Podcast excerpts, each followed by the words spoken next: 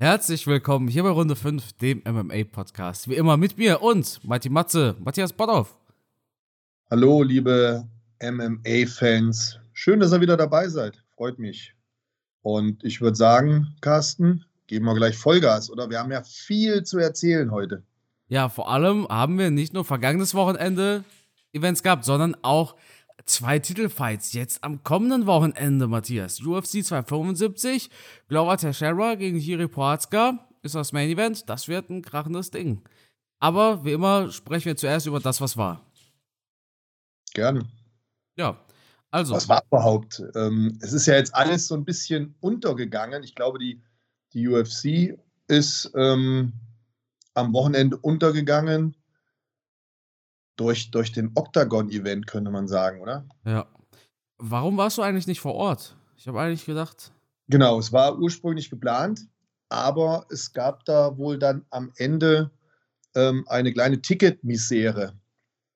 Und dann stand bis Samstagnachmittag nicht zu 100 Prozent fest, ob ich nun ein Ticket habe, also weit vorne am Cage und ähm, ich habe das dann erst ganz spät erfahren und dann, ja, hatte ich keine Lust mehr zu fahren. Ja. Da haben sie das jemand anders hingeschickt, habe ich gesehen. War, kurz, war jemand anders da, ja, ähm, gut. Ist halt dann so gewesen, aber ich, ich hatte mich halt auch, ja, ich, alles gut, Matthias. Alles war, gut. Mir dann, war mir dann zu kurzfristig. Erst hieß es dann, ja, ich muss mal gucken, ob das mit dem Ticket jetzt doch klappt. Und dann wurde mir gesagt, ja, du hast ein Ticket, aber man wusste nicht, wo ich dann sitze. Und wenn ich nachher eine Kampfanalyse machen soll und ich sitze irgendwo in der Menschenmenge hinten, das war mir dann alles zu doof. Dann hätte ich schon äh, vorne sitzen wollen und ja, war alles dann am Ende nicht so, wie ich es mir vorgestellt hatte. Und dann war das, wie gesagt, sehr kurzfristig. Ich habe dann erst Samstagnachmittag erfahren, gegen, gegen 16 Uhr oder 16.30 Uhr, dass ich ähm, ein Ticket habe. Man wüsste zwar nicht, wo ich sitze, aber ich würde halt irgendwo ja, sitzen. Ja. Und hätte ich aber auch noch zwei Stunden Fahrt gehabt. Und ja, ich hätte dann nach Hause gemusst, hätte mich umziehen müssen, hätte mich fertig machen müssen, hätte dann ähm, nach Frankfurt fahren müssen, wie gesagt, zwei Stunden. Und es war mir, wie gesagt, alles zu kurzfristig, zu hektisch. Und dann hatte ich mich auch emotional schon darauf eingestellt, dass ich nicht bei diesem Event bin. Und dann, wenn du erst so spät dann die Benachrichtigung bekommst, dann habe ich gesagt, komm her, nee, spare ich mir jetzt. Vor allem dann, wenn du weißt, wo ich sitze. Ja, eben. Ich meine, das war ja tatsächlich eine große Arena. Ich habe es ja immer wieder im Podcast gesagt, bei deutschen Events könnt ihr auch ganz hinten sitzen, weil die Hallen halt super klein sind. Aber das war schon eine andere Hausnummer jetzt in Frankfurt. Also. Ja, war mega. Das war ein mega Event. Wollen wir mit dem Event anfangen überhaupt? Ja, auf jeden Fall. Ja, fangen wir damit an. Sind wir gerade schon dran. Ja, ich habe das dann auf alle Fälle mir ähm, im Fernsehen angeschaut oder im Internet oder wie auch immer, im Stream. Ich weiß nicht, wie man es heutzutage nennt. Ich bin halt alt. Für mich ist es immer Fernsehen, wenn ich irgendwas auf dem Bildschirm gucke. ähm, und ich muss sagen, insgesamt von der Veranstaltung her, vom Publikum her, ja, war es schon echt eine Hausnummer. Ich hatte schon so ein UFC-Feeling dabei. Also, das waren 10.000 Leute in der Arena. Da, da hatte die UFC, als sie das letzte Mal in Hamburg waren, knapp 3.000 Leute weniger in der Halle. Das waren 7.000 bei UFC Hamburg. 10.000 ja. waren in Frankfurt. Das ist schon, das ist schon, also, also. Hängt halt einfach damit zusammen, dass wir hier wirklich Kämpfer hatten, die eine große Fanbase haben in Deutschland. Ja. Ja, auf Und jeden Fall. Und ähm, was, was diese Fanbase ausmacht, ja, haben wir jetzt halt wirklich gesehen. Und das hing halt wirklich mit diesen Namen zusammen, die da gekämpft haben. Unter anderem ein Christian Eckerlin, der halt wirklich einen, großen Namen hat in Deutschland mittlerweile. Und ähm, natürlich auch im Vorfeld gepusht wurde, wie alle anderen Kämpfer auch, was ich gut finde. Also es muss so sein, dass wenn wir Kämpfer in Deutschland haben, dass die natürlich auch medial nach allen Möglichkeiten gepusht werden müssen, damit ganz klar möglichst viele Leute eine, einen Bezug dazu aufbauen, Bock auf die Kämpfe haben und dann gehören halt auch mal Schlagzeilen dazu. Also das ist ja das, was wir eigentlich wollen, ein Medieninteresse. Und das hat, glaube ich, hier im Vorfeld gut funktioniert. Und das hat dann am Ende die Zuschauer gereizt, da auch hinzufahren. Also ähm, super gemacht, auch von den, von, den, von den Kämpfern gut promoted. Hat auch ein Eckerli einen super Job gemacht oder ein Zavada und wie sie alle heißen. Die haben dann einen super Job gemacht, dass sie ihre Fans äh, mobilisiert haben, dass die wirklich alle dahin gekommen sind. Und das ist ja eigentlich das, was wir uns wünschen hier in Deutschland, dass dieser Kampfsport, das MMA in Deutschland wächst, dass wir Charaktere haben, dass wir Typen haben, dass wir vielleicht auch mal Diskussionen und Streitigkeiten haben, so wie es jetzt beim Eckerlin-Kampf war. Das gehört alles dazu. Aber im Großen und Ganzen, wir werden ja gleich nochmal drauf äh, zu sprechen kommen, hat man gesagt, ja, das hätte dem Sport geschadet und hin und her. Nö, ich sehe das komplett anders. So eine Kontroverse mit so einem Kniestoß, das gehört dazu. Und wir können einfach nur dankbar sein für die Athleten und für alle, die da mitgearbeitet haben, dass wir so einen geilen Event hier in Deutschland hatten. Ja, also viele, ich habe ja auf Kommentare gelesen, das war's mit MMA in Deutschland und so weiter. Ich sag dir ganz ehrlich, die kommen am 15.10. wieder nach Frankfurt und die verkaufen wieder 10.000 Tickets. Ja, und das ist gut so. Ja. Und Kontroversen gibt es doch in jedem Sport wie oft, wie viel, wie viel, wie viel Fouls und, und Elfmeter und Abseits und Schiss haben wir im Fußball gesehen oder in der Formel 1, Unfälle und nee und doch und das gehört doch dazu, das macht es auch spannend. Es ist auch schön, dass man im Anschluss an so einen Kampf sich darüber unterhält, darüber diskutiert. Das hält die ganze Sache doch am Leben. Wenn immer alles aalglatt läuft und Kämpfer A immer dominant gewinnt, ohne dass man sagt, oh, das war aber eine Robbery oder sonst irgendwas, das macht es doch gerade erst aus, das macht es doch spannend. Das gehört doch dazu, zu jeder Sportart. Und da sehe ich jetzt hier überhaupt kein Problem. Um Gottes Willen. Da kann man auch keinem irgendeinen Vorwurf machen. Weder Octagon noch dem Kampfrichter noch Christian Eckerlin, weil das alles Live-Action ist, emotional und ne, das, da gehören einfach auch Urteile dazu, über die man dann im Nachhinein streitet. Das ist ne, ganz normal. Ohne das wäre es doch langweilig. Ich habe das ja auch ganz oft in meinen Videos, ich habe das bestimmt auch ein paar Mal im Podcast gesagt. Es gibt halt immer die Leute, die dann sagen, ich habe es 15 Mal in Slow Motion angeguckt und da erkennt ja, man ja. ganz genau dies und das und jenes. Ich habe das wirklich oft über UFC-Dinge gesagt. Das Problem ist aber, wir sehen live keine 15 Mal Slow Motion und der Referee hat auch keine 15 Mal Slow Motion. Letztens gab es das tatsächlich bei Bellator, dass jemand erst die Videoaufnahmen sich angeguckt hat und dann ein Urteil darüber gefällt hat, aber die UFC ist nochmal eine ganz andere Geschichte. Ich habe mir jetzt diese ganzen Aussagen angeguckt und die Videos und wir sprechen ja über dieses berühmte Knie. Ja, vielleicht kannst du noch mal ganz kurz für diejenigen, die es nicht mitbekommen haben, wobei mittlerweile, glaube ich, jeder MMA-Fan das mitbekommen hat, aber vielleicht kannst du noch mal ganz kurz sagen, was passiert ist, oder soll ich sagen? Also, mir ist egal. Also, es, es gab den Kampf Christian Eckerlin gegen De Oliveira und dort gab es ein Knie, welches für große Kontroversen gesorgt hat. Dieses Knie hat Christian Eckerlin getroffen. Eckerlin ging zu Boden.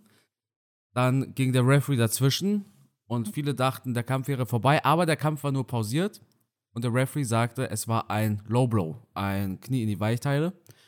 Und äh, daraufhin bekam Eckerlin eine kurze Pause, so wie es halt ist bei Fouls. Und dann ging der Kampf weiter. Und jetzt war die große Kontroverse im Nachhinein, war das überhaupt ein Knie in die Weichteile oder nicht? Und das sorgt bei den Fans für ganz viele unterschiedliche Meinungen. Es gibt viele, die sagen, man sieht, dass es eins war. Es gibt sehr viele, die sagen, die sehen, dass es keins war. Und es gibt jetzt quasi so zwei gespaltene Lager. Aber ich vertrete auch die Meinung, die du vertrittst. Wahrscheinlich sorgt das auch dafür, dass man jetzt immer noch, wir haben Mittwoch, dass man jetzt immer noch aktiv über diesen Kampf redet, der Samstag stattgefunden hat. Ne? Man spricht immer ja. noch darüber, was bei diesem Event passiert ist. Und ganz ehrlich, Leute, wenn Samstag ein MMA-Event ist, dann habe ich auf der Heimfahrt schon vergessen, wie die Kämpfer alle hießen. Wenn ich bei einem Event vor Ort bin, wahrscheinlich. Also nicht alle Kämpfer, aber ihr wisst, was ich meine. Hier haben wir ein Event, das ist Samstag passiert. Wir sprechen Mittwoch darüber, was in diesen Kämpfen passiert ist. Wir hatten gute Fighter drauf, auch ein David Zawada, der in der UFC abgeliefert hat. Auch ein äh, äh, äh, Christian Jungwirth. Wir sprechen immer noch darüber, was bei diesem Event war. Das war wirklich ein, nicht, nicht unbedingt ein Glücksfall für deutsches MMA, aber ich finde, das hat den Sport tatsächlich viel weiter nach vorne gebracht als zurück, weil die Leute sehen jetzt viel mehr, wow, 10.000 Leute in Frankfurt in der Halle, bei so einem Event will ich auch dabei sein. Und ohne Mist, wenn ihr aus der Umgebung kommt, dann geht dahin, weil ich glaube, die Atmosphäre war wirklich, wirklich auf einem UFC-Level. Ohne Mist. Hast du perfekt ausgeführt. Also wer da argumentiert, es hätte dem Sport geschadet, kann ich nicht nachvollziehen. Das wäre genauso, als würden wir ein Fußballspiel schauen und da wird ein falscher Elfmeter gegeben, berechtigt oder unberechtigt, wie auch immer. Ähm, und dann sagt man, das schadet dem Fußball. Das, das ist natürlich Quatsch. ja, jetzt geht also, keiner mehr in die Fußballstadien. wir wollen doch, ich kann es nur noch mal wiederholen, wir wollen doch diese Kontroversen haben. Wir wollen doch diese Action. Und wir sind doch jetzt froh darüber, dass so emotional und breit gefächert überall in den Medien über so einen Kampf berichtet wird. Und da sehe ich jetzt nichts Nachteiliges. Aber lass uns noch mal im Detail auf den Kampf kommen, wie wir das gesehen haben, um wahrscheinlich auch noch mal unsere Meinung, unseren Senf dazu abzugeben, falls es noch die Zuhörer interessiert, weil es ist jetzt schon ein paar Tage her. Also eins müssen wir festhalten, es war ein Mega-Event, es waren tolle Fighter da. An der Stelle schon mal fetten Respekt und, und Danke an alle, die, die da mitgewirkt haben. Sowas brauchen wir natürlich hier in Deutschland. Und der Kampf, der natürlich umstritten war, der ja extrem umfangreich diskutiert wurde, jetzt auch schon im Internet, ist halt der Kampf mit Christian Eckerlin gewesen. Ich muss sagen, erstmal ein sehr guter Kampf von beiden. Respekt auch an der Stelle, dass beide den Kampf auf Short Notice angenommen haben. Das ist nie einfach. Weder für Christian noch für seinen Kämpfer aus Brasilien, der da eingesprungen ist. Sowas kurzfristig zu machen, birgt immer gewisse Risiken für beide Fighter. Und in meinen Augen, ich weiß, da wird der eine oder andere jetzt vielleicht auch anderer Meinung sein. Ich bin gespannt, wie, da, wie deine Meinung aussieht. Ich bin der Meinung, die größeren oder die größeren Probleme hat der Kämpfer, der vorher schon feststand. Also in dem Moment Christian Eckerlin der ist derjenige, für den der Kampf viel, viel schwieriger wird, wenn da auf Short Notice ein neuer Gegner kommt. Weil jeder immer sagen wird, ja, der andere springt jetzt ein, der ist nicht gut, der ist nicht vorbereitet, der hat jetzt nicht die Qualität und laberer Barber. Und du stehst da als Fighter, hast dich wochenlang auf einen Gegner vorbereitet und jetzt auf einmal kriegst du einen vorgesetzt, wo jeder sagt, ja, der putzt den weg. Erste Runde K.O., kein Problem, bla bla bla. Das setzt dich dermaßen unter Druck, dass ein Christian Eckerlin ja in diesem Kampf nur verlieren kann. Wenn du gewinnst, sagen alle, ja, der ist ja kurzfristig eingesprungen, das war eine Niete. Also das finde ich wesentlich belastender für mich als Fighter. Und ich weiß, wovon ich rede, weil ich hatte ähnliche Situationen. Natürlich nicht in so einem Rahmen, sondern kleinere Wettkämpfe, wo ich dann auf einmal irgendeinen Gegner habe vorgesetzt bekommen. Das hat mir überhaupt nicht geschmeckt. Das hat mich immer gestört. Und es war immer ein Problem für mich, wenn ich als Kämpfer unvorbereitet irgendeinen neuen Gegner bekommen habe, weil die Erwartungshaltung an mich dann noch mal größer war und der andere irgendwie so da reingehen konnte, so nach dem Motto, oh, pff, nix. Ja. Macht es unheimlich schwierig, so einen Kampf dann äh, zu machen. Und das hat natürlich auch ein äh, Christian Eckerlin gespürt. Da kommt dann ein Brasilianer, der Vollgas gibt, der gute Treffer landet das war mit Sicherheit kein einfacher Kampf. Auch wenn der jetzt vielleicht nicht so extrem gut austrainiert sah, aussah wie ein Eckerlin, aber Eckerlin ist halt auch ein Modellathlet. Der hat halt Sixpack und seine Tattoos. Der sieht halt aus wie, äh, wie auch so ein Fotomodel. Der Brasilianer war jetzt vielleicht nicht ganz so austrainiert, aber er hat im Kampf gezeigt, dass er Fähigkeiten besitzt, dass er weiß, wie MMA funktioniert. Und das hat auch Christian Eckerlin schnell gemerkt, dass das kein einfacher Fight wird. Der ist da auf keinen Fall reingegangen, um zu verlieren. Es war ein richtig guter Kampf. Jetzt mal abgesehen von dieser Kontroverse, die haben es sich da schon richtig gegeben im ja. Fight. Beide, beide haben da, ja, ja, ja. Also beide haben da reingeknallt. Ne? Und ich habe im Vorfeld ja noch ein Video gemacht, dass ein Gegner gut ist. Dass man das nicht unterschätzen sollte. Da kommen natürlich immer wieder Kommentare wie Fallobst und so weiter. Ja, ja. Aber im Nachhinein ja. hat man, im Nachhinein hat man schon gesehen, der Typ ist legitim. Der hatte legitime Wins. Und kein padded Record. Wir kommen nachher noch über einen ganz bestimmten UFC-Fighter zu sprechen. Ja. Aber äh, dieser De Oliveira, das war kein schlechter. Die Leute reden alles schlecht, was sie nicht kennen. Wenn, wenn da nicht Francis Ngannou höchstpersönlich in den Käfig geht, ja, dann heißt es, es ist Fallobst. Das ist halt ein bisschen schade. Die Leute wollen sich ja gar nicht wirklich informieren. Die hören nur Ersatzgegner, Fallobst. Immer Fallobst. Und du darfst natürlich nie den Fehler machen als Fighter und da in den Käfig reingehen und dir denken, ja, das wird eine lahme Nummer heute, der Typ ist Fallobst. Wenn du mit der Einstellung in den Käfig reingehst, dann kann der Schuss auch mal ganz schnell nach hinten losgehen. Ist mir übrigens auch schon passiert. Und dann habe ich äh, aufs Maul bekommen. Hast du dir gedacht, komm, den, den hau ich weg? Ja, ja. ja und dann wurdest du weggehauen. Ja. Ja. Bin äh, nach, ich kann es ja kurz erzählen, ja, falls wen es nicht interessiert, der muss jetzt vorspulen. Jeder ähm, interessiert ähm, sich dafür. Waren, war ein ähm, Kickbox-Turnier in, in Österreich, in Wien. Und na gut, ich mich ins Auto gesetzt, mit einem Kumpel zusammen, acht Stunden nach Wien geeiert, da übernachtet und am nächsten Tag sollte halt das Turnier stattfinden. Ähm, das heißt, Turnier heißt, du hast mehrere Kämpfe. Ähm, Im Turniermodus, du kämpfst auch nicht so lang, du hast drei Runden, zwei Minuten und dann ist es in einem Tag zu schaffen. Jedenfalls sind wir da hingekommen und du bist dann so in der Halle, wärmst dich auf und ich habe meinen Gegner gesehen. Und mein Gegner hat sich sehr ja, wie soll ich sagen, er hat sich nicht so toll aufgewärmt. Und all das, was er gemacht hat, ich habe so rübergeguckt, der war auch schon ein bisschen älter und ich war gerade so Hype. Ich war top in Form, Sixpack, austrainiert, ne, mega gut drauf und dachte mir, ah, ne, beim Aufwärmen schon die ersten schönen Kicks rausgehauen und der Typ, ja, so ein bisschen dagegen drum geboxt, ein bisschen Bäuchlein gehabt. Ich dachte, ja gut, das wird ein leichtes Ding. Es war an dem Kampftag von dem Turnier der erste Fight. Und dann bin ich da rein in den Ring. Ja. Und der Typ war so spitze, hat ein tolles Auge gehabt, ein gutes Timing gehabt, hat mich ständig ausgekontert, fast überwiegend nur mit Boxtechniken. Gekickt hat er wenig. Er war ein unheimlich guter Boxer und hat mich da echt alt aussehen lassen. Und bis ich geschnallt hatte, dass ich nach Punkten hinten liege, war ich schon in der dritten Runde und konnte dann kaum noch was ausrichten. Und er hat mich richtig blöd aussehen lassen. Ich habe mich blamiert bis auf die Knochen. Und witzigerweise, der Typ hat dann nachher das Turnier gewonnen. Und dann habe ich erst erfahren, dass es irgend so eine ungarische Kickbox-Legende war. und ja, hätte ich mir mal vorher Gedanken darüber gemacht, wer mir da gegenübersteht, wäre ich mit Sicherheit anders in den Kampf reingegangen. Aber so habe ich gedacht, guck mal, der hat einen Bauch, der ne, macht sich so komisch warm und ja, aber der war einfach erfahren. Der hat ein Top-Auge gehabt, war mega erfahren ähm, der, bräuchte sich, der brauchte sich anscheinend nicht so warm machen, wie ich das gemacht habe da. Und dann hat er wahrscheinlich schon beim Warmmachen gesehen, was ich da für Kicks rausgehauen habe und hatte schon seinen Gameplan und hat dann dementsprechend alt mich aussehen lassen. Ja, dann war ich nach Österreich gereist mit Hotel und Anfahrt und hin und her. Und nach sechs Minuten Kampf konnte ich wieder nach Hause fahren. Das war's. Ja, Wahnsinn. Und die Stunden Rückfahrt habe ich mich darüber geärgert, wie blöd ich war und dass ich mich komplett blamiert hatte. Da war der deutsche Super-Kickboxer, der so aufs Maul gekriegt hat von einem alten Mann. Ja, hatte ich mich komplett blamiert. Und das, das war damals ja auch so, so ein Ereignis, das bleibt dir im Kopf drin, dass du niemals deinen Gegner unterschätzen darfst.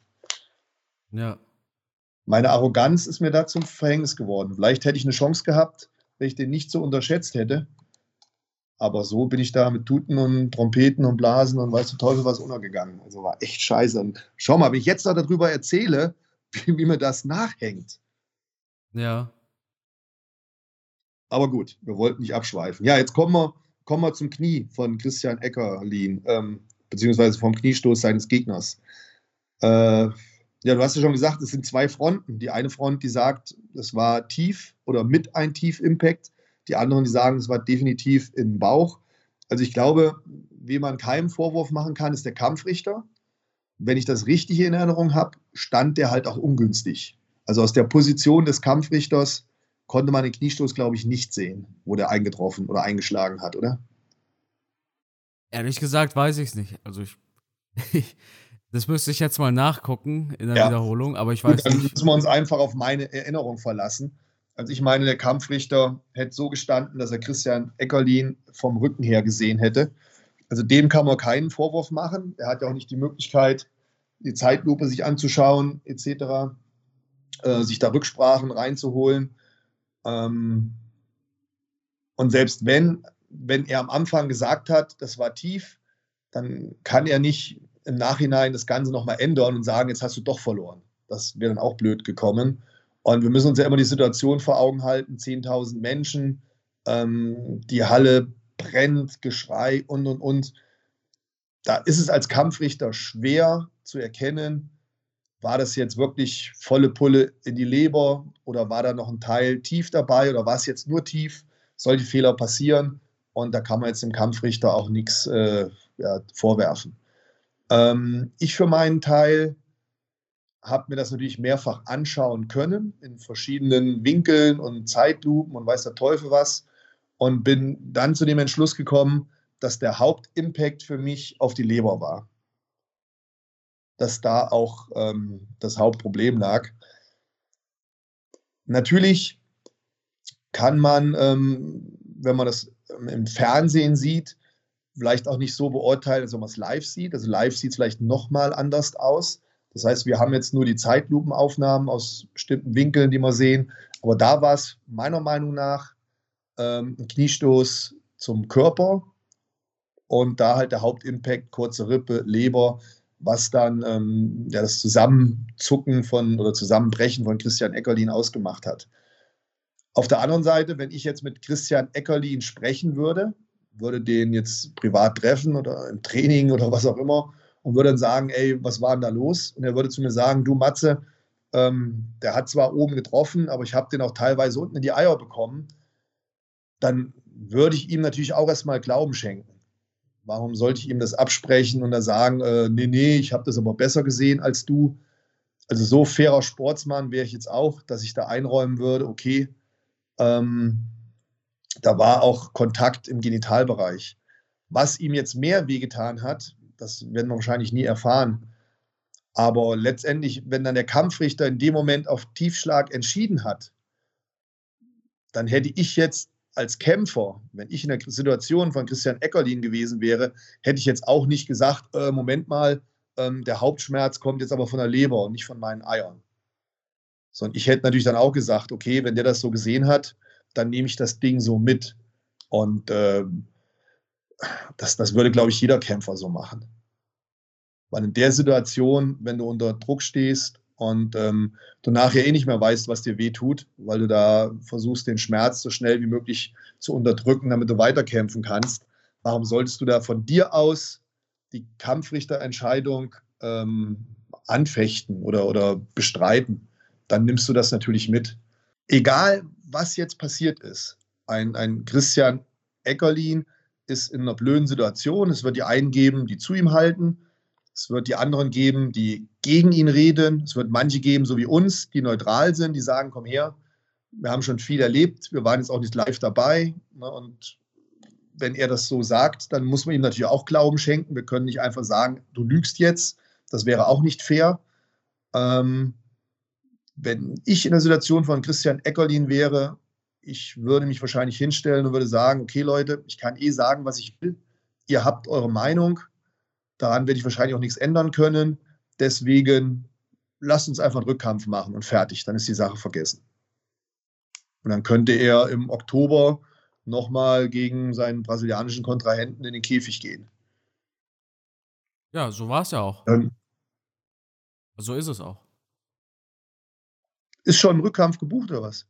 Ekalin hat gesagt, hey, gib mir die Chance auf einen Rückkampf. Und der Gegner hat gesagt, wir sehen uns in Frankfurt am 15.10. Also sieht ganz danach aus, als ob das Main Event in Frankfurt im Oktober dann der Rückkampf wird. Ja, letztendlich das Beste, was natürlich passieren kann. Ja, da ist, da ist jetzt richtig Emotion dabei. Ist, also jetzt machen sie die 10.000 Tickets erst recht voll, ne? Da ist ja, jetzt richtig gesagt, egal, Feuer dahinter. Was, ja, egal was Eckerlin jetzt sagt, es wird immer zwei Parteien geben. Es wird immer zwei Parteien geben, außer natürlich so wie wir, die versuchen neutral zu bleiben, weil man natürlich auch einem Christian Eckerlin nicht ans Bein pinkeln will. Man will den Fans aber auch nicht Unrecht tun. Das heißt, beide Meinungen sind durchaus vertretbar. Ich denke, der Hauptimpact war auf die Leber. Aber wenn ich mich mit Christian Eckerlin privat unterhalten würde und er würde mir sagen, du Matze, ich habe da auch was in die Eier mitgekriegt, dann würde ich sagen, okay, ne, warum, warum soll ich ihm jetzt dann widersprechen und sagen, nö, ist scheiße, was du erzählst oder so? Dann ist es halt so. Aber wie gesagt, selbst wenn es die Leber gewesen wäre, keiner von uns hätte ja dann gesagt, wenn er da auf dem Boden liegt, der Kampfrichter hat es nicht richtig erkannt, hier, Moment mal, nee, nee, es ist aber meine Leber, die am meisten Schmerzen verursacht hier gerade. Ja, in den YouTube-Kommentaren hätten es ganz viele getan. Ja, genauso, ja, ja. Weißt, genau, genauso wie die ähm, Leute, die dann in den Kommentaren sagen, Fußballer verdient viel zu viel. Sie würden, wenn sie in der Position wären, niemals so viel Geld als Fußballer verlangen. Kennst du diese Leute? Ja, ja. Was Messi verdient? 300 Millionen. Ich würde nur 3000 Euro im Monat verlangen, wenn ich an seiner Stelle wäre. Du, Carsten, ich habe ich hab auch, schon, ich hab auch schon Kämpfe gemacht und ich bin, ich bin ehrlich, ich habe auch mit allen Tricks gearbeitet. Dann merkst du, oder ich, ich gehe jetzt mal von mir aus, ich will jetzt nicht andere, andere machen das vielleicht nicht, aber du merkst, ne, boah, ne, die Beine, die Arme werden schwer und jetzt kickt dein Gegner dir in die Eier. Und ich merke, auch es tut dir überhaupt nicht weh. Aber der Kampfrichter kommt zu mir und hat gesagt, du Matze, äh, nimm dir Zeit, so viel du willst. Hey, Alter, was meinst du, wie ich da gestanden habe und habe mir dreimal die Eier geschüttelt? Weil ich halt die Zeit genommen habe. Ja. Ja, hätte ich da sagen sollen zum Kampfrichter, nee, nee, lass mal gut sein, es tut gar nicht so weh, es geht schon wieder.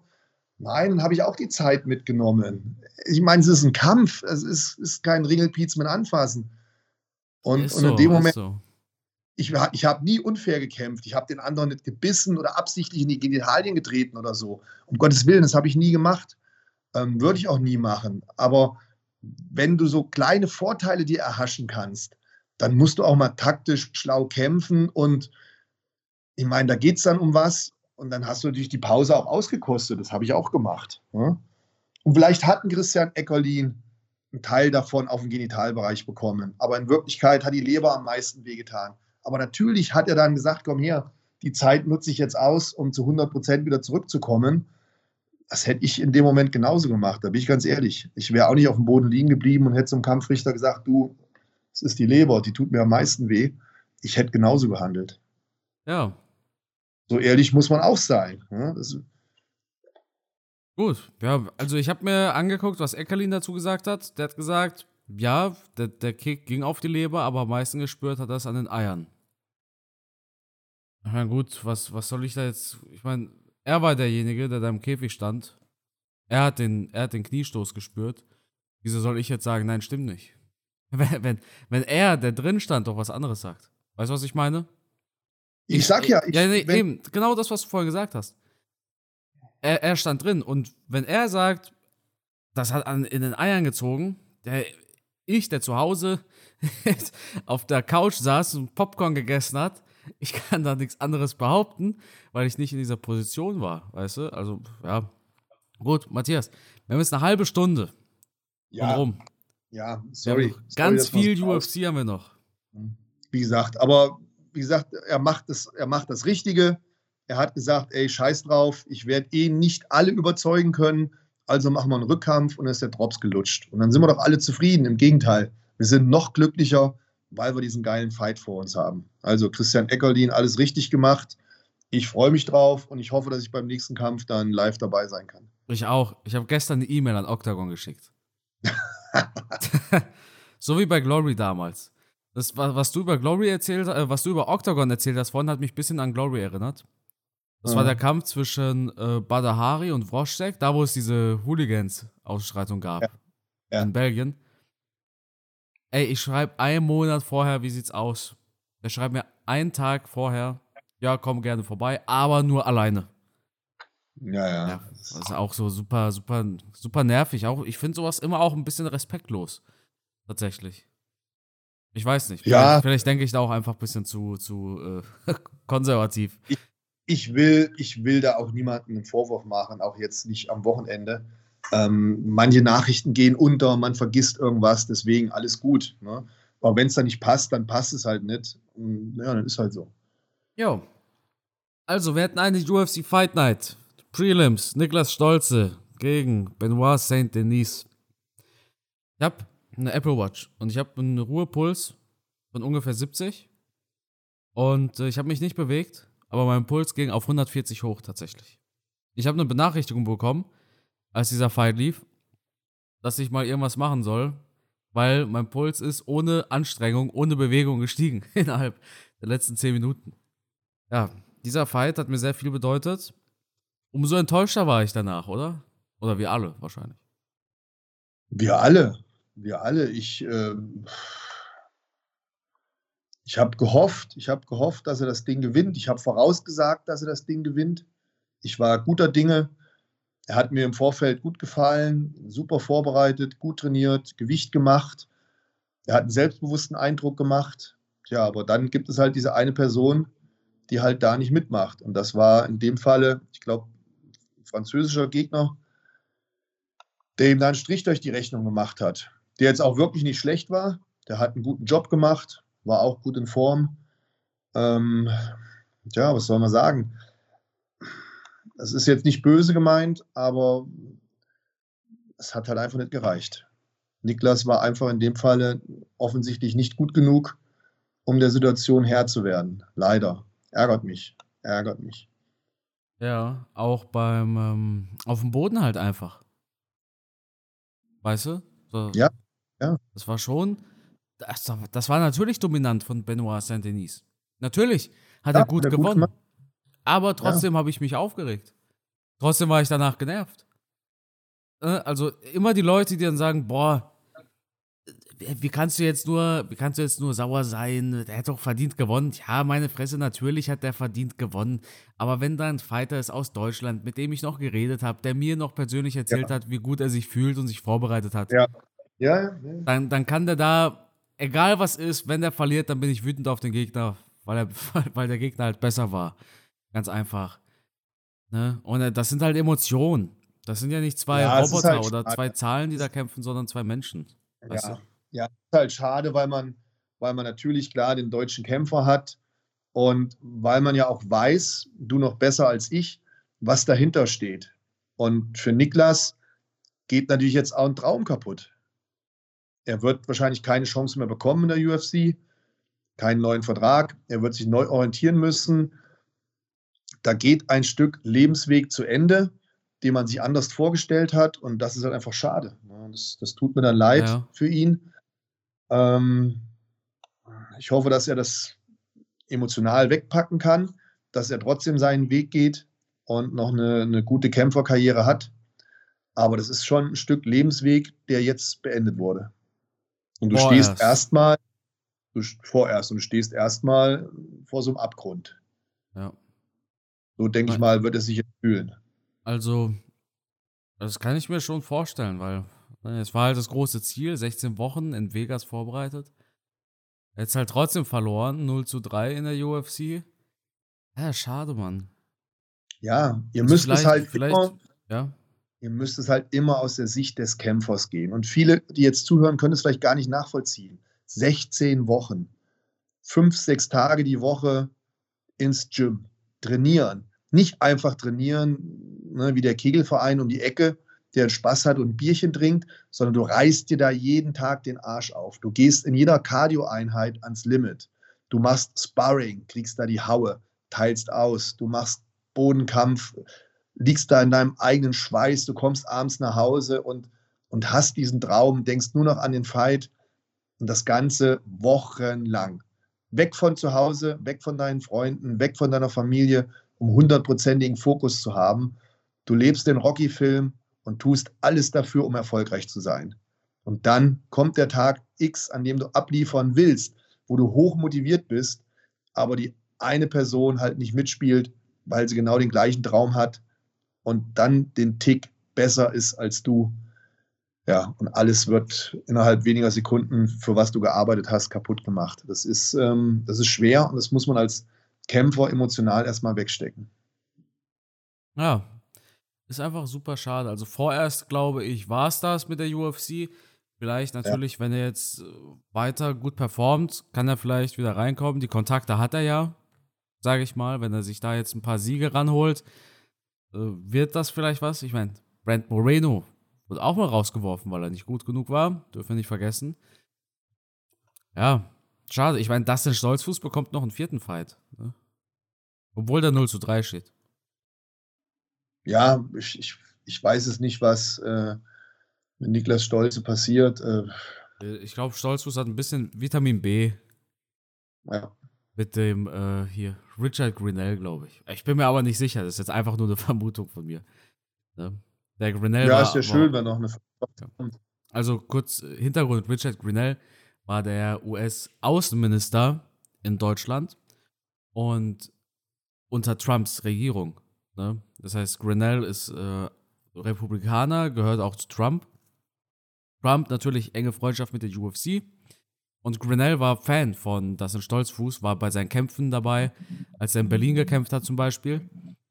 Und ähm, also ich denke tatsächlich, dass er irgendwie so, also ich kann mir gut vorstellen, dass es da schon ein gutes Wort seitens äh, Trump-Regierung gab. Aber das ist jetzt einfach nur eine Vermutung, weil es halt, ja, ist halt Politik so.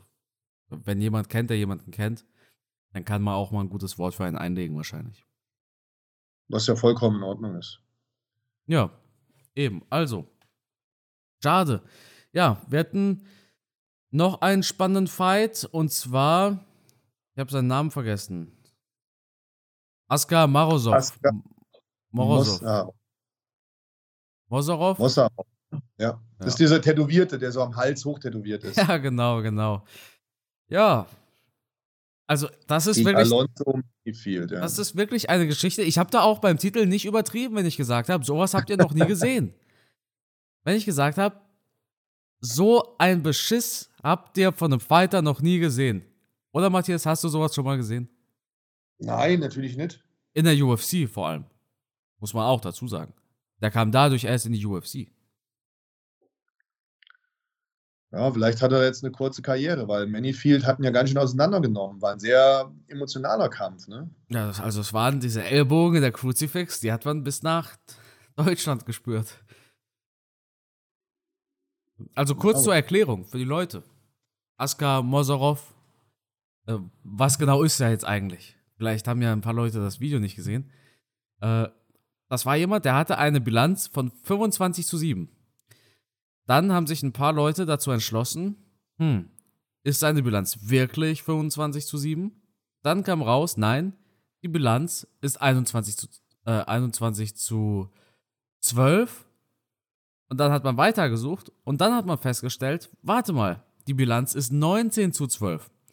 Also, Askar Mosorov oder Morozov kam von 25 zu 7 auf 19 zu 12 noch vor, vor seinem UFC-Debüt. Eigentlich der absolute Wahnsinn.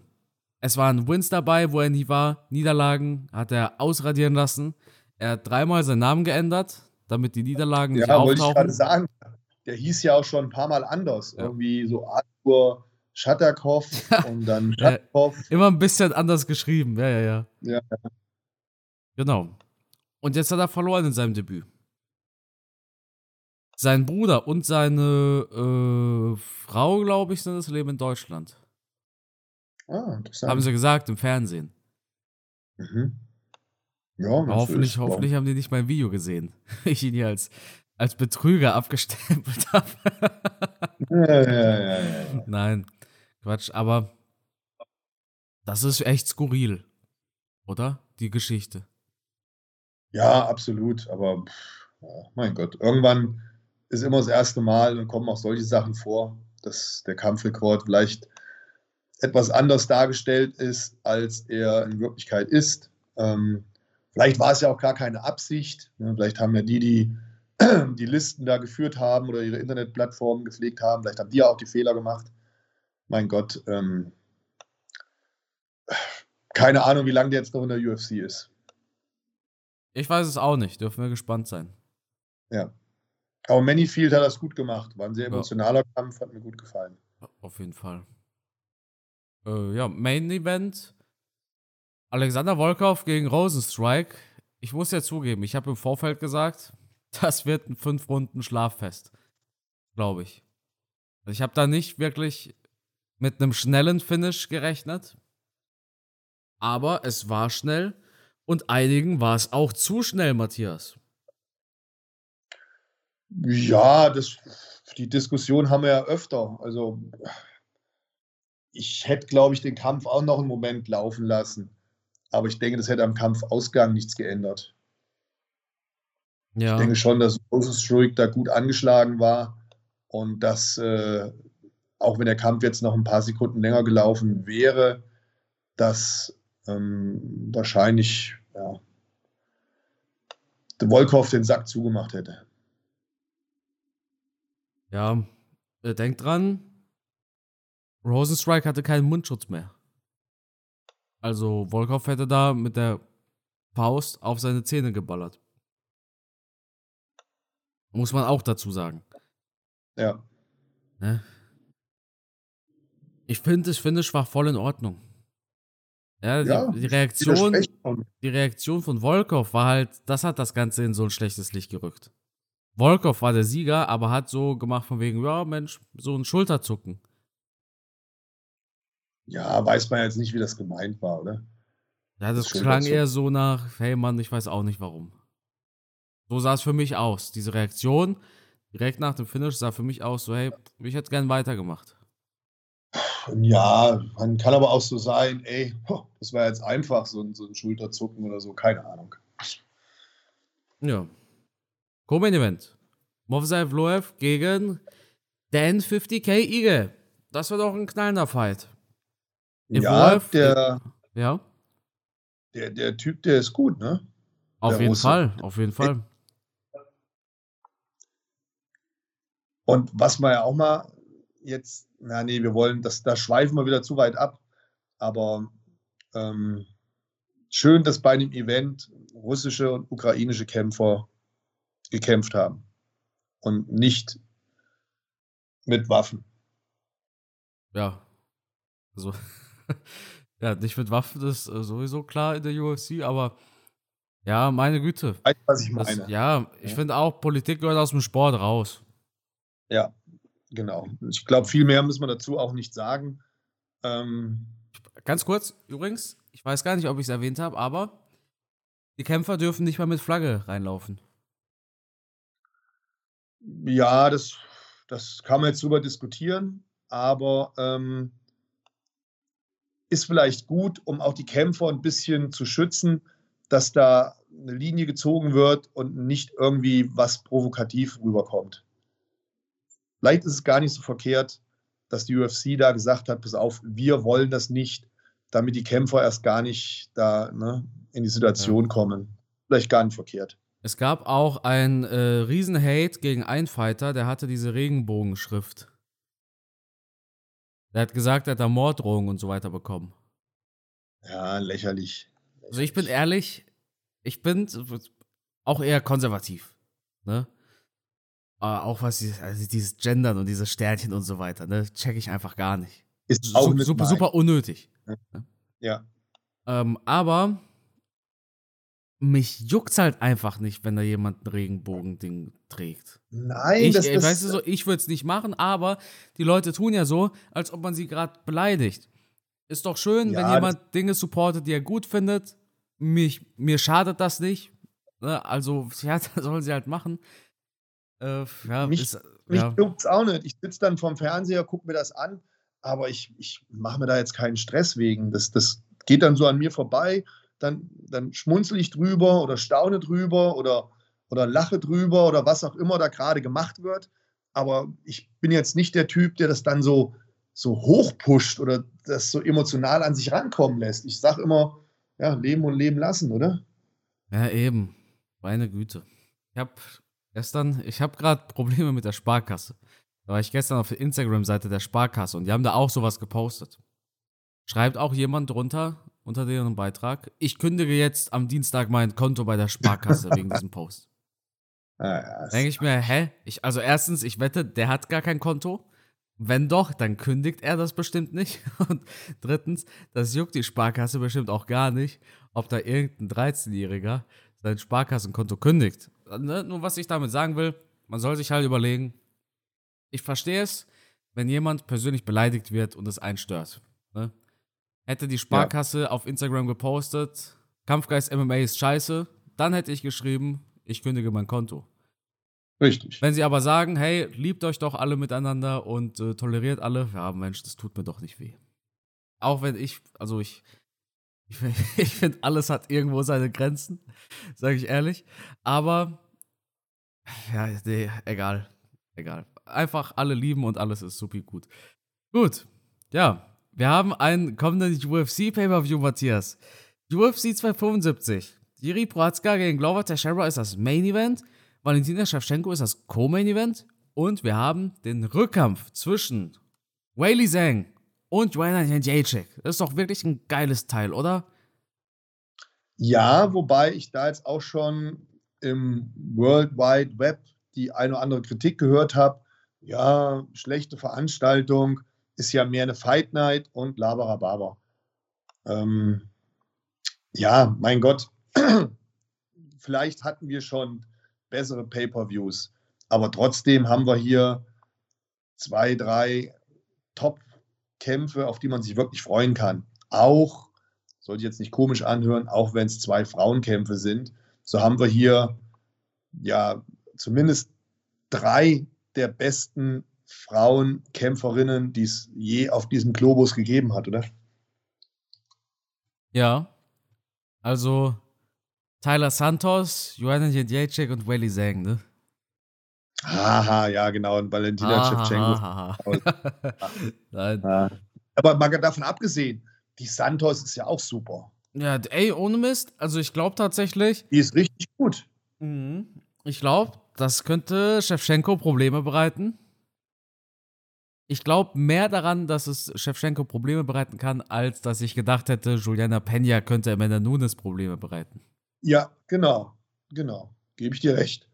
Ja. Also die Santos ist wirklich eine tolle, attraktive Kämpferin, ähm, die selbstbewusst rüberkommt, die sympathisch rüberkommt, die aber wirklich einige richtig gute Skills hat, die Power in Fäusten hat. Ähm, die darf nicht unterschätzt werden. Ich finde die super. Und äh, sie hat auch einen super Kampfrekord, davon abgesehen. Auch wenn das jetzt gegen Valentina Shevchenko wahrscheinlich etwas weniger zu sagen hat, der Kampfrekord. Aber ich bin der Meinung, sie hat auf alle Fälle Chancen. Die darf man nicht unterschätzen. Und das ist für mich auch ein interessanter Fight, wo ich mir denke, das ist mal jemand, der Shevchenko fordern kann, auch wenn Shevchenko an sich natürlich in der Vergangenheit in einer anderen Liga gespielt hat. Das muss man auch dazu sagen. Ja, aber ich finde, es ist eine spannendere Ansetzung als Lauren Murphy, die halt eher so die Ausstrahlung von einer Erdkundelehrerin hat. Weißt du? Absolut. Also ich habe schon das Gefühl, dass, Ty dass äh, Tyler Sand, also da, das ist ein Fight, da werde ich nicht sagen, ach, jetzt gucke ich gar nicht. Sondern das ist ich ein Fight, auf jeden Fall auch ja. Ich freue mich auf Santos. Ja. Ich, wie gesagt, ich finde die spannend. Also. Ja, dann gibt es, dann gibt es noch ein Problem mit Joanna Jędrzejczyk gegen Weili Zhang. Und zwar, wenn der erste Kampf der Fight of the Year war, Matthias, dann haben wir doch grundlegend schon so eine Erwartungshaltung an diesen Kampf. Ja, aber sowas von.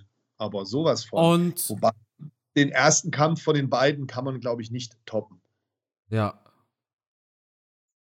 Ohne Mist. Und beide werden jetzt auch taktischer in den Kampf reingehen, ganz klar. Ja, Die werden sich nicht Schlacht liefern. Schaut euch diesen Kampf auf jeden Fall an. Einige kennen das berühmte Foto Joanna mit dem Alien-Kopf. Das ja, war schaut dieser euch den Fight. Kampf besser nicht an, weil dann werdet ihr am Wochenende von dem nächsten Kampf enttäuscht sein. Ja. Weil der Kampf am Wochenende jetzt kann nicht genauso ablaufen. Das werden beide aus taktischen Gründen nicht machen können. Ja. Das sind aber zwei wirklich der besten Frauen. Also es wird. Also klar, Frauenfights ja, hatten zuletzt keine gute Werbung mit Rose gegen Espasa. Ne? Ja, das Aber stimmt. ich glaube, das hier wird das komplette Gegenteil. Ich weiß es nicht, ich weiß es nicht. Das Problem ist einfach, das verspricht einfach ein Feuerwerk zu werden. Joanna, Kickboxerin, Whaley Zhang, Kickboxerin und Whaley Zhang kennt auch gefühlt nur den Weg nach vorne. Und das ja. Krasse war ja wirklich, beide hatten in der fünften Runde noch Luft. Die haben beide in der fünften Runde, waren sie immer noch ein bisschen spritzig unterwegs. Das ist nicht so, dass, dass, ja, dass sie in der fünften Runde dann langsam ja. und, oh, und Slow-Motion-Kicks oder sowas.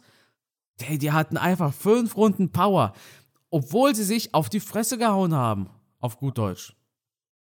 Zwei absolute Ausnahmekämpferinnen, auf jeden Fall. Ja, das wird echt ein geiler Fight, glaube ich. Ich Mann, glaube Mann. auch, beide haben noch nie einen langweiligen Fight abgeliefert, oder? Bei Joanna kann ich mich nicht dran erinnern. Bei Weili Zhang ich mich auch nicht. Wird es bestimmt gegeben haben, aber wir kennen ja auch nicht alle. Richtig. ausnahmslos richtig. alle Fights, ne? Ja. Ja. Ich guck mal kurz. Ich glaube, wir haben noch Ramazan Emeev auf der Main-Karte. Muss ich gerade mal schauen.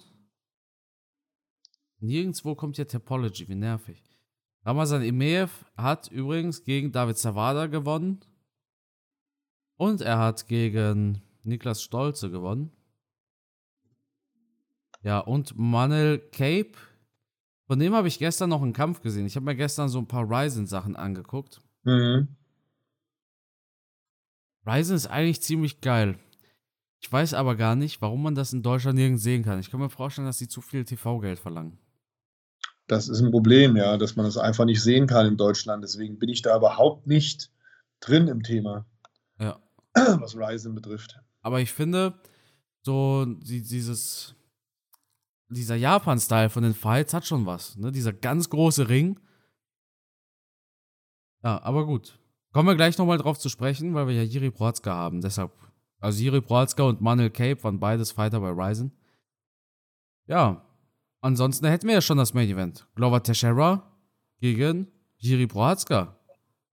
Ja, zwei mega interessante Fighter, wie ich finde. Wir haben zum einen den Brasilianer, der, das ist so, dass, also wenn ich den beschreiben müsste mit einem Wort, würde ich sagen Arbeiter. Und dann haben wir auf der anderen Seite den Tschechen, den würde ich bezeichnen so mit einem Wort als Instinktkämpfer. Ja. Also Jiri ist ja jemand, der, der spektakulär kämpft, wo du manchmal denkst, der hat gar nicht so einen Plan, sondern der, der kämpft einfach aus der Situation raus. Mit Kniestößen, mit Ellenbogenstößen, mit verschiedenen Karate- und Kung-Fu-Moves und so. Also ein Freak, ein absoluter Freak. Und bei Glover Teixeira, da haben wir jemanden, wo ich immer denke, der Typ ist so ein richtiger Arbeiter. Über Jahre hinweg hat er sich weiterentwickelt, seine Techniken perfektioniert, hart an sich gearbeitet so ein, so ein Typ, der vom Land kommt, der es liebt, mit dem Pferd da über die Wiesen zu reiten und sowas. Ähm, mega sympathischer Typ. Auf der anderen Seite Hiri aber auch.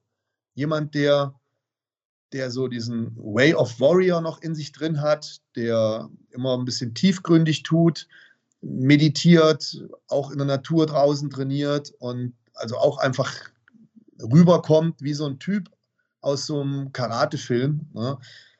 Also beides sehr, sehr interessante, irgendwie sympathische Charaktere und wo man am Ende gar nicht so richtig weiß, wem gönnt man da jetzt eher den Sieg. Ich natürlich als alter Mann tendenziell mehr Clover, aber Jiri finde ich halt auch schon echt cool, den Typen, muss man schon sagen.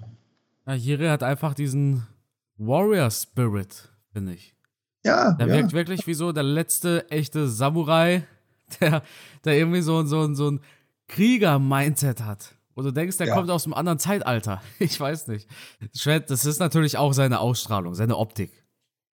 Ne? So, ja, aber auch so, so wie er sich präsentiert im, im, Internet oder so, ne? Oder auch in seinen Kämpfen hat er ab und zu diesen, diesen Oldschool-Karate-Stand oder irgendwelche Kung-Fu-Moves mit drin.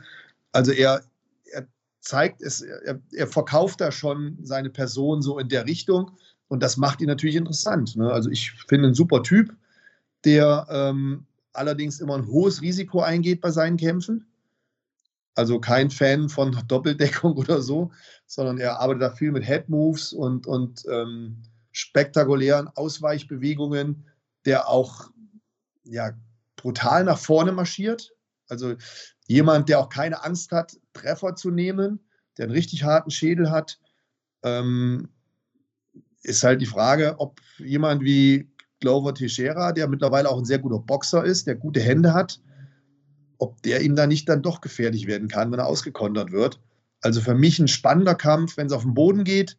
Ganz klar der Brasilianer für mich im Vorteil, auch wenn Jiri da schon äh, die eine oder andere Submission in seinem Kampfrekord hat. sehe ich natürlich ähm, Teixeira am Boden bevorteilt. Ja, hast eigentlich schon alles dazu gesagt? Man muss auch dazu sagen, Prohatzka hat, glaube ich, von 27 Wins nur zwei Decisions oder eine Decision. Aber seine Kämpfe in Japan, da ging auch eine Runde 10 Minuten. Also ich glaube, wenn du da wirklich drei Runden kämpfst, dann geht ein Fight eine halbe Stunde. Ich bin mir aber nicht sicher. Das heißt, ich weiß nicht, ich weiß, die erste Runde geht 10 Minuten, ich weiß aber nicht, ob die zweite und dritte auch 10 Minuten sind. Nee, ich glaube, da gibt es nur zwei Runden. Ach, irgendwie sowas. Auf jeden Fall hatte Prohatzka trotzdem viele Finishes unter äh, fünf Minuten innerhalb der ersten Runde. Du sagst es selber schon, Prohatzka ist absolut kein Fan von irgendeiner Art von Deckung. Das heißt, Prohatzka kennt vor allem den Weg nach vorne, vor allem einen spektakulären Kampfstil, einen Knockouts des Jahres geliefert gegen Dominic Reyes mit diesem Spinning Elbow. Glover Teixeira auf der anderen Seite ist halt der alte, der weise Mann, der halt schon gegen jeden gekämpft hat, der alle ja. zum Abklopfen gebracht hat, der sich von keinem mehr beeindrucken lässt. Auch wenn er da einen vor sich stehen hat, der denkt, er ist ein Samurai, das, das juckt den nicht die Bohne. Glover Teixeira ist einfach die Erfahrung und Jiri Prohatzka ist, ja, der hat halt das Momentum, finde ich. Weil für ihn ist halt, ja, ich glaube, Prohatzka gehört der Zeitpunkt einfach. Der ist jung, der ist hungrig, das ist sein erster Titelfight. Robert Teixeira, ich weiß nicht, ich kann mir mal vorstellen, dass Teixeiras Motivation war, ich will Champion werden, ich will diesen UFC-Gürtel. Mhm. Den hat er jetzt. Wie groß ist seine Motivation noch zu gewinnen, wenn er weiß, ja, meine Güte, das war's ja bald. Bald hört er eh ja. auf. Ja. Auf der anderen Seite ist es auch jemanden, der mit einer gewissen Gelassenheit in den Kampf reingehen kann. Weil er wird sich sagen, ich habe alles schon erlebt und mein Leben ist jetzt schon super, top. Ich habe alles erreicht, was ich erreichen wollte. Das heißt, der braucht nicht mehr nervös sein, der kann entspannt da reingehen und er hat vielleicht auch keine Angst vor einer Niederlage. Und ähm, was die Gegner betrifft, hat er alles schon gekämpft. Er hat auch fünf Runden mit John Jones gemacht. Ähm, also Motivation vielleicht ein bisschen geringer, aber er hat auch eine gewisse Gelassenheit, die er mitbringt, eine gewisse Übersicht, ein gewisses Alter, was ihm eine Reife ähm, gibt. Spannend auf jeden Fall. Und wenn er jetzt noch sich motivieren kann, bis ans Limit zu gehen, dann hat er natürlich auch eine Chance gegen Jiri, Prochaska, den ich als absoluten, ähm, ich, ich, glaube, das ist ein, ist ein Mega-Athlet. Ich glaube, der hat körperlich extrem gute Fähigkeiten, weil wer so kämpft wie er, muss körperlich bestimmte Voraussetzungen mitbringen. Diese Kraft, Schnelligkeit, Explosivität, das bringt der mit. Ich glaube, der könnte auch jede andere Sportart machen. Da wäre der sehr erfolgreich drin, weil der einen Körper hat, der, der unheimlich leistungsfähig ist. Ich glaube, der ist wirklich mit, von Natur aus mit einer Genetik ausgestattet, wo der richtig Power hat, wo der Speed hat, wo der halt auch Nehmerqualitäten hat. Also ein sehr robuster, extrem sportlicher Typ. Ja, was soll man dazu noch sagen, Matthias? Was immer du möchtest. Aber ich glaube, wir haben es ganz gut erfasst. Wie lautet denn die abschließende Prognose? Schwierig, schwierig. Tendenziell würde ich sagen 60-40 für Prochatzka. Aber ich gehe mal volles Risiko und wir Alten, wir müssen uns ja ein bisschen solidarisieren. Deswegen sage ich, Clover gewinnt durch Knockout. durch Knockout. Das, das, hat mich jetzt echt überrascht ein bisschen. Natürlich, das war, das war der Sinn meiner, meiner Prognose, dich zu überraschen. Ja, Mensch, ich habe eigentlich gedacht, du sagst jetzt Siri, weil ich wollte auf Glover Teixeira tippen. Echt? Nein, ich war mir eigentlich felsenfest sicher, dass du Jiri tippst. Und deswegen habe ich extra diese Karte gezogen. Oldies but Goldies und die Alten müssen zusammenhalten. Deswegen habe ich Glover gesagt, weil ich felsenfest davon überzeugt war, dass du sagst Jiri durch K.O. Nee, nee, nee. Wobei, ich schließe mal meine Augen. Und was sehe ich vor mir? Ich sehe einen Tschechen, Jiri Prohatska, in der Hauptstadt von Tschechien, die lautet Prag. Richtig. In Schönes Prag verteidigt er seinen Gürtel gegen Alexander Rakic. Davon ausgehend. Nee, nee, nee, davon, Blachowitz. Davon, ach so, ja, gut. Gegen Jan Blachowitz.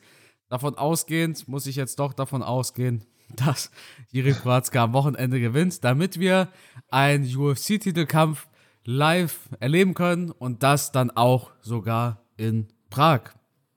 Gut. Oder vielleicht in Polen. Also so ein 60.000 Mann Stadion würden die in Polen voll machen, wenn der Blachowitz um Gürtel Locker. kämpft. Ne? Locker. Die Polen sind Kampfsport verrückt. Ja, die gehen zu KSW und ähm, ja. Blachowitz, ehemaliger KSW-Fighter, wenn der um den Gürtel kämpft, zugegeben, da brauchen die aber auch ein Sicherheitskonzept. wenn, wenn, wenn, wenn dann nicht der Pole gewinnt, dann geht's ab. Nein, Spaß beiseite. Ganz ehrlich, Herr Proatzka ist so ein, so ein, so ein Risikoding. Ich, ich denke, ganz ehrlich, Glover Teixeira gewinnt. Aber einfach aus der Prognose heraus sage ich trotzdem, damit wir in einer unterschiedlichen Meinung sind, Jiri Proatzka gewinnt das in der vierten Runde durch einen Kick. Genau. Vierte Runde durch irgendeine Art von Kick. Gut. Dann war's das mit dieser Episode, Matthias.